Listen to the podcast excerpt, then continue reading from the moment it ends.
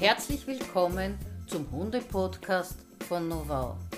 Ich bin Karin Immler und von mir gibt es für Sie Tipps und Tricks zum Alltag und zu der Erziehung Ihres Hundes.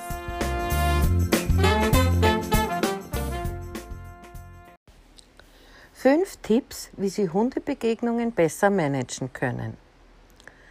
Hundebegegnungen können es ganz schön in sich haben. Und ich meine jetzt noch nicht einmal die unangeleinten Tutnixe, gegen die wir oft machtlos sind. Ich rede heute von Begegnungen mit ebenfalls angeleinten Hunden und ihren Menschen. Erstens. Lernen Sie Ihren Hund zu lesen. So merken Sie frühzeitig, wenn eine aufregende Begegnung bevorsteht. Zweitens. Gehen Sie nicht geradeaus auf das andere Team zu, sondern machen Sie einen Bogen. Frontal aufeinander zuzulaufen gilt in Hundekreisen als äußerst unhöflich und ist beinahe ein Garant für unerfreuliche Zwischenfälle. Drittens. Halten Sie Abstand. Auch wenn nicht sehr viel Platz ist, kann man ein bisschen ausweichen, zum Beispiel ein paar Schritte in eine Einfahrt hineingehen. Viertens splitten sie. Splitten bedeutet, dass sie selbst zwischen ihrem und dem anderen Hund sind. So sorgen sie nicht nur für Abstand, sondern bilden auch noch eine Art Barriere. Dafür sollte Ihr Hund sowohl links als auch rechts von Ihnen gehen und im Optimalfall auf Signal die Seiten wechseln können. Oder er hat gelernt, dass er hinter Ihnen geht.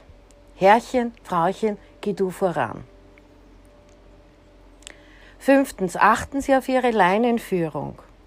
Rucken, Reißen oder Zerren sind genauso wenig hilfreich wie Schimpfen und Schreien.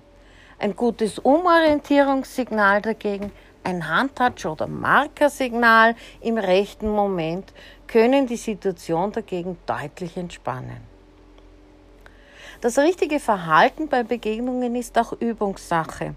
Besonders dann, wenn Sie selbst zu Nervosität in solchen Situationen neigen, sollten Sie die Abläufe immer wieder durchspielen und in der Hundeschule oder mit befreundeten Teams üben, damit im Ernstfall alles sitzt.